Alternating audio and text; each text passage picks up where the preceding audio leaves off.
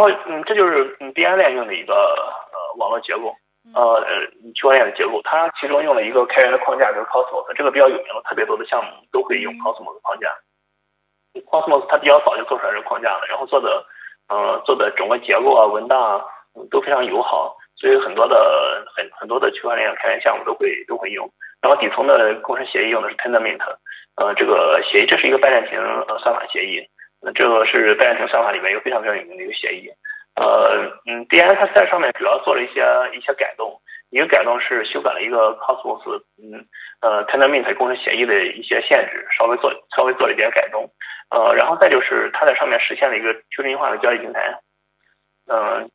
对，去中心化交易平台，当它现在已经开始运行了，就呃就很多很多项目也会上呃 BN DEX 就 BN 的去中心化交易平台。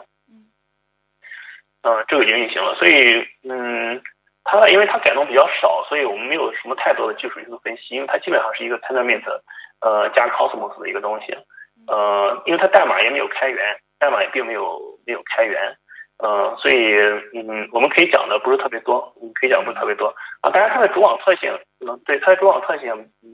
嗯，比较容易分析，因为它主网已经上线了嘛，它主网已经上线了，所以它的它的它的 TPS，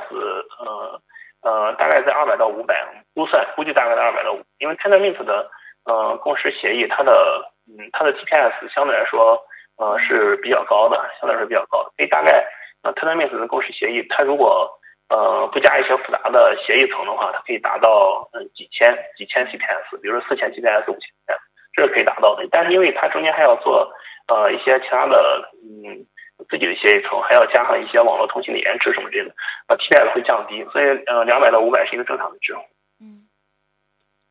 嗯，然后再就是它的中心化程度会比较高，它验证节点也不会太多。t e n d e r m i n t 的验证节点是固定的，呃，并且它的验证节点都不是特别多，能到几百个验证节点已经非常非常高了。对 t e n d e r m i n t 来说，这都是它未来的一个一个计划，未来计划。现在的现在的话，它都是在一百左右节点。然后再就是，嗯，智能合约它还是没没有智能合约，并没有智能合约。然后它上面做了一个自己的去中心化交易，去中心化交易。但是去中心化交易，嗯呃，之前的时候有很多平台都实现了这个功能，呃，去中心化交易平台，I I I D X 啊，还有一些很很多，这个这个非常多了。啊，但 B N 也做了一个这样的去中心化交易平台，呃，他们主要是靠中心化交易平台的影响力去，呃，让一些项目上线他们的去中心化交易平台，然后。呃，当然它因为验证节点，它那面的验证节点是固定的，然后数量也比较少，所以验证节点存在攻击性、被攻击的问题。